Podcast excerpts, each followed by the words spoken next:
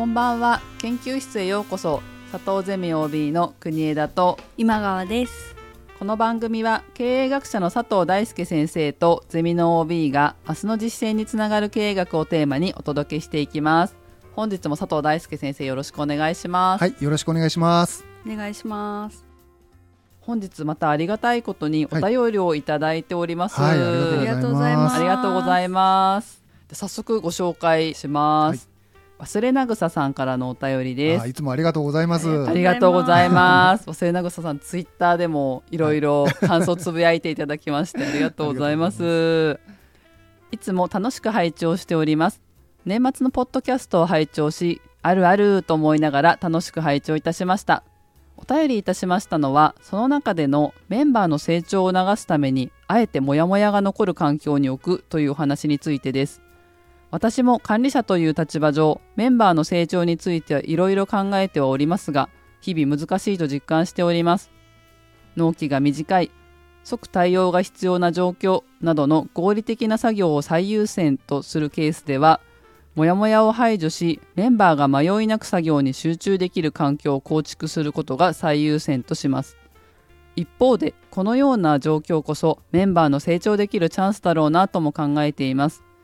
現状は合理的な手段を覚えてもらいその上で徐々に任せる範囲を増やしていくというありきたりな方法をとっていますがこの方法では言われた通りやることに慣れてしまいその心はという点を覚えることに注力してしまい理解しないもしくは理解が浅くなってしまうケースが多いと感じます。先生は生徒の成長を促すという過程においてこのようなジレンマを感じることはありませんでしょうか？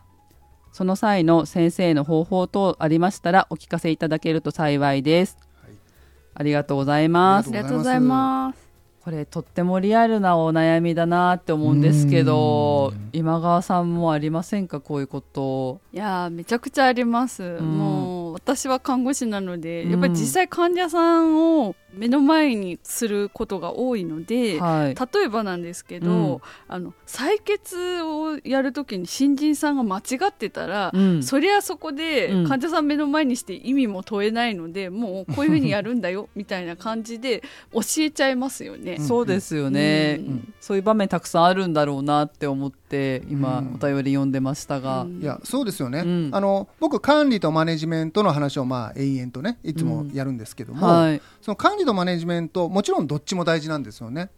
で今のあのご質問の状況っていうのは、うん。おそらく管理が一番合ってる状況に直面している時だと思うんですよね。うん。つまり短期的に結果を出さなきゃなんないとうん。だから最も効率よく行為を引き出すためにはどうしたらいいかそれを管理がいいよねと、うん。つまり説得力のある説明をすることによってすぐに動いてもらうってことをやればいいってことになるんだけど、うんはい。ご質問の本質はその管理はまあ仕方ないのはある程度まあ分かってんだけど、うん。でもやっぱり本質的にはやっぱマネジメントに近い。つまり納得いってね自分からそれをするように育てていくっていうところも大事だから、うんうんそこにつなげていくためにね、まあ、管理を今したとしても、うんマネジメントにつながるようなやり方ないの？みたいなね、あはい。のそういったご質問なのかな？というふうに思いました。それについてはやっぱりあるのかな？というふうに思います。で、そはいれどういうことかというと、管理管理っていうあのいうやり方の中にも大きく2つのアプローチがあると思うんです。管理でも。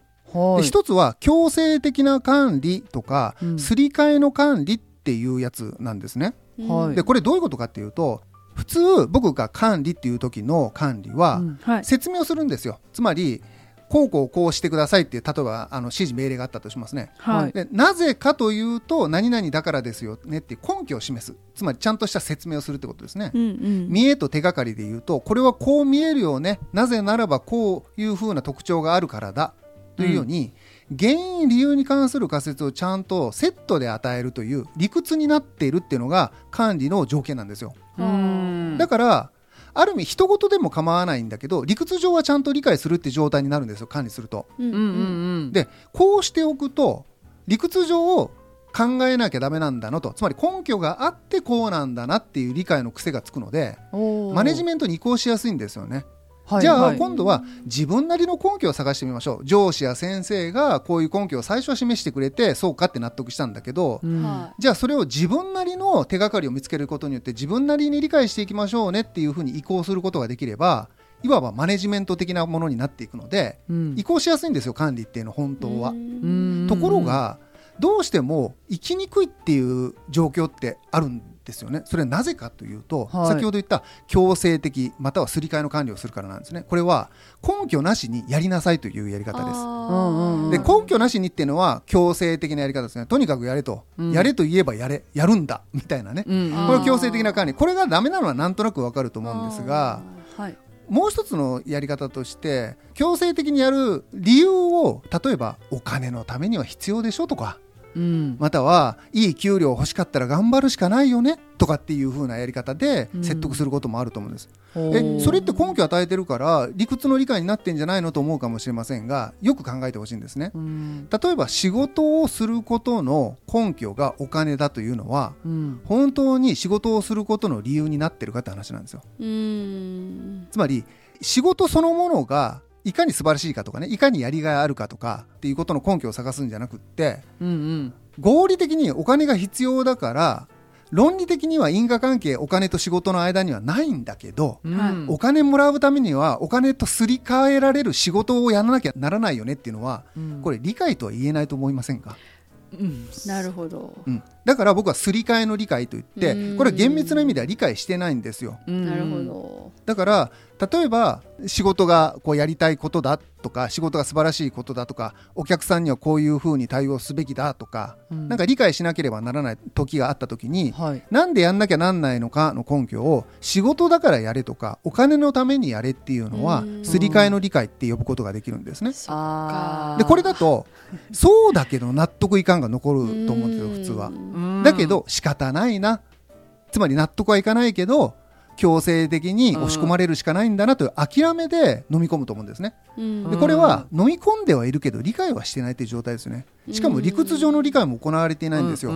だって因果関係ないわけだから。いやそっか本当ですねだからお金とすり替えて人参をぶら下げられた馬が走るというのと同じ構造なんですね。うん。走ることがいかに素晴らしいかを分かって走るんではなくって、うん。走ることとは関係ない人参のために走るっていうことなんです。そっか。だから完全に他者のコントロール下に置かれているという状態になってしまうでこれはいずれも強制的なやつもまたはすり替えの理解もいずれもマネジメントにはつながらないんですね。根拠をそもそも組み入れてないという意味で。なるほど。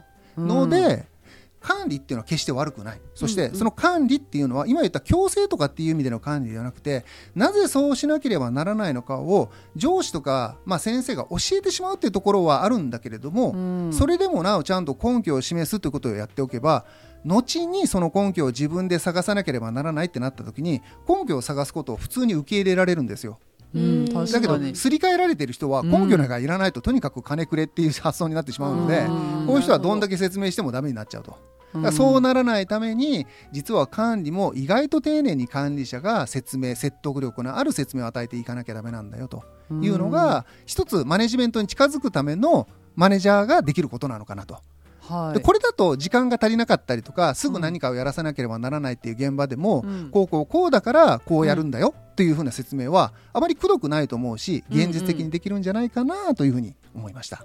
聞く方も拒否反応はないかなと思います。そうですよね、うんうん。むしろ正しい説明をしてくれてるから、手をかけられてる感もあるし、はい。それがたとえ第三者に見られたとしてもうん。違和感なく受け入れられる状況だと思うんですよね、そう思います。ですから角も立たないというふうに言えるかもしれないかなとはい。いうふうに思いました、管理の種類が、だそうなんですよね。はい、今更ながら。でも、うん。めちゃくちゃ重要だったみたいな。うん、いやー、うん。結構仕事だからっていう場面残念ながら見かけるなと思ってまして、はいであれを見た時にえー、とは思うんですけど、うんなんでこんなに心がざわざわするんだろうっていうのが今まで分かってなかったんですが、はい、まあ、完全に何の説明もしてないからっていうことですよね。そうですよね。いや、普通考えたらおかしいですよ。説明もなくやれなんて、うんなんで言えるかっていうと、それはお金を握ってるからなんですよ。で、お金じゃないかもしれません。権力なのかもしれない。はいはいでいろんなところで握られてるんだけど、うん僕はこれは管理というよりコントロールに近いと思います。うんそうですなるほね。だから、うん。あんまり管理と呼びたくないですね。そうですね。だからなんか支配されてる感じがあるじゃないですか、うん。管理者。に、はい。うん。だから多分ざわざわしちゃうし、はい。それだと僕は納得も何も起きませんよね、むしろ反発心が芽生えるなと思います、だからその意味ではこの説明を尽くさない管理のやり方は管理というよりは強制とかコントロールと呼ばれるもので、うん。少なくともここで僕が管理と呼ぶものではないんだっていうふうにご理解いただくと、うん。あのいいのかなというふうに思います。すねその先生がおっしゃる原因と理由を説明して管理していくっていう方法を積み重ねていないと、うん。こうマネジメント的な関わりをいきなりやろうと思ってもうん。なかなか難しいよっていうところでもありますよね。そうなんですよね、うん。だから管理とマネジメントで対比するとねマネジメントがいいもののように見えてそれに対比される管理があんまり良くないことなんじゃないかっていうふうに思われるかもしれませんが、うんそんなことはなくってむしろ管理とマネジメントってつながってる部分なんですね、ただ理解の仕方が違うだけなんですよ。はい。だから実は管理しててもマネジメントしててもその組織って結構いい組織なんですよね。でもっといい組織は管理もマネジメントも両方やってくれる組織だっていうふうに言えるんだけど、はいうんうん。だから管理だけだとやっぱりちょっと物足りなくなるので、うん。マネジメントもやりましょうねってアドバイスになるんだけど実は現実はその管理ですらちゃんとできてない組織があるっていうのに近いご質問だったんじゃないかなとなるほ。ど。はい そうですよね。なんか管理をちゃんとやってない組織で私たちが違和感感じるとしたら先生先ほどおっしゃったコントロールしている組織はうん。ちょっとあれっていう感じになるなって、うんう今更。だからコントロールとか強制みたいなことっていうのがうん。意外と起こってるんだなっていうのにですね。僕はまあ驚きがあって実はははい言い方は温和とか優しいんだけどうん。結構強制のことありますよね。はい。もう今聞いてるとほとんどそうかなって思ってました一番典型的なのはやっぱ給料もらってんだからやれよっていう、うんその言葉にしてなくてもそういう圧力を感じることってあると思うんですあよね。ります。そでそれをなんか従業員側がうん。自ら思っちゃってるって現場もあるような気がするんですよ。俺たち金もらってるしなってもうこれはほぼ奴隷ですよね。うん。はい奴隷って皿割ったら謝るんですよね。奴隷なのに。つまり奴隷っていうことに解ならされてしまうと、うん。奴隷で虐げられて皿割ったぐらいでは当然だって態度を取ってもおかしくないって外から見えたとしても、うん。奴隷は申し訳ありませんって言うんですよ。自分の人権が蹂躙されていても。うんまずいだから人間の本質としてやっぱそういうところに陥りやすいっていうことがあると思うんですようん。ねでこれがいい社会やいい組織だとはおよそ言えないとも思うし、うん。少なくとも今の時代ねそういう仕事の仕方が適切じゃない。つまりそれだと成果が出ないとかっていう意味ですね、うん。うん。でやっぱ良くないっていうのははっきり言えることだと思うのでそうでその意味では少なくとも管理しましょう、うん。管理ができればマネジメントは一歩手前まで来てますよと、ん。いうような感覚でまずじゃあ管理してみようかな管理ってなんだっけなっていうふうに考えていただくとうん。すごくこう職場もね意外とすんなりとあそうか説明が抜けていたよねってことに気づいてもらえるんじゃないかなっていうふうに思うんですよね。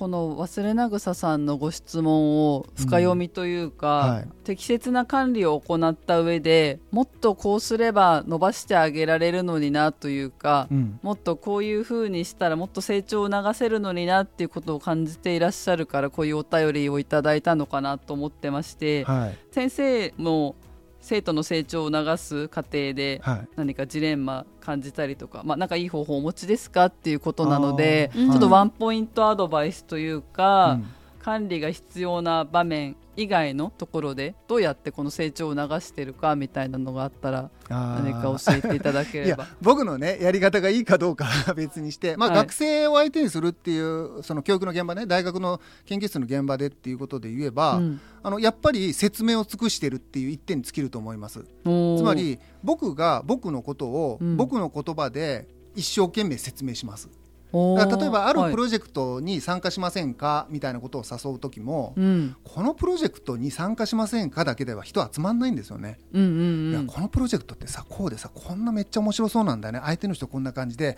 例えばこんなことできたらすごくないって言うんですよ。本当に僕そう思ってるから言うんだけど、あはいはい。そしたらなんとなく先生の視点に立ってみると面白いかもって思うんですでそう思ってくれた子は「はいはいやります」とかって手を挙げてくれてはい。で今度はプロジェクトをやる側になったら自分で自分なりにその面白さを見つけなきゃなんないと。うん先生に向けてそれを説明しなきゃなんないって立場がいきなり逆転するので戸惑うんだけど、はい。だけど一生懸命そうやって探すんですよね、うん。先生はあんなに楽しそうに話してて、うん。少なくともこの先生はいいものとしてこれを私たちに紹介してくれたんだと、うん。きっといいもののはずだと思って彼らなりにいいとこはどこかっていうことを先生に逆に質問されて一生懸命考えて見つけてくるみたいなことをやるとー。自分なりの理解にいくっていうか。はい最初は僕が一生懸命説明して引っ張るんですよ。うん。で引っ張ってよし一緒にやろうじゃあ任したって言うんですそうすると任された側は途端に先生側に立たなきゃなくなっちゃって、うんうん。どうしてそれが面白いのとか先生から聞かれちゃうみたいなね、うん。先生が面白いって言ったからじゃん。では済まなくなってきちゃうんですよ。はいはいはい。それじゃあ自分たちがもう持たないので。めっちゃ心当たりあります今。23年前の自分を見てるみたいな感じがしましたよ。そうですそうで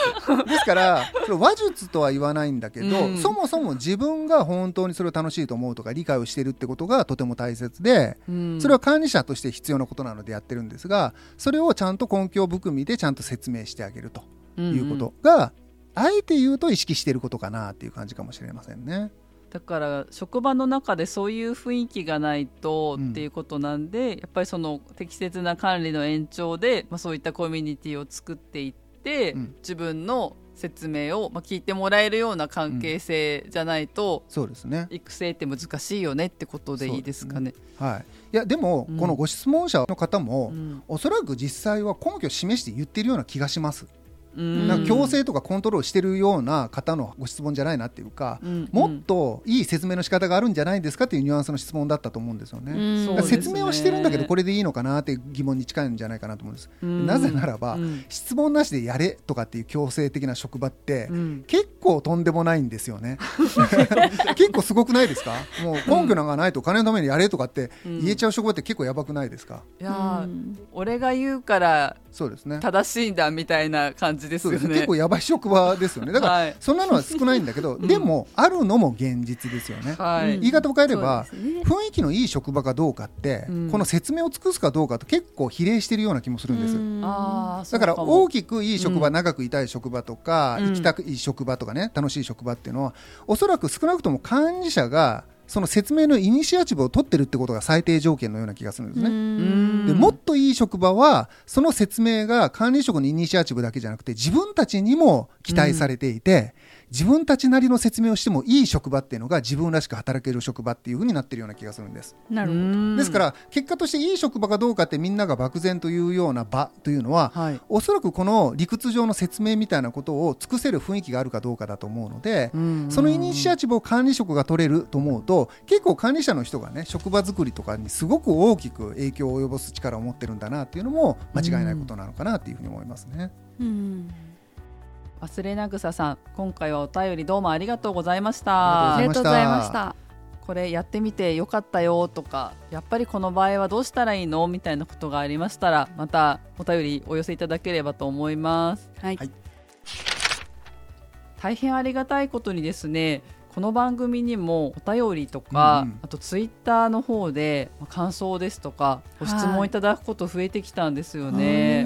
い。や本当にありがとうございますこのポッドキャストなんですけれども収録日が間隔が空いてましてお便りいただいても、ご紹介するまで時間がかかってしまったりですとかはい。読み上げきれないっていうこともあるんですけれども、うんうんはい。先生も今川さんも必ず読ませていただいてますので、はいはい、ぜひ貴重なご意見、はい。楽しみにお待ちしてますので、はい。どしどしお寄せいただければ必ず読みますので、はい、はい、ツイッターの方で、まあ、ハッシュタグをつけて投稿してくださる方がいらっしゃってありがとうございます。番組作りの参考にさせていただいてます。うんうん。はい。聞いてくださってる皆さんがどんな問題に関心があるのかなとか、はい。どんなお仕事の方が聞いてくださってるのかなとかっていうのをはい。知れるきっかけになっていますし、うん。私たちの励みにもなってるので、はい。ぜひ今後とも反応いただけるとはい。嬉しい限りです。はい、はい、はい。一緒に番組作れるといいなと思っております。はい、ぜひよろしくお願いします。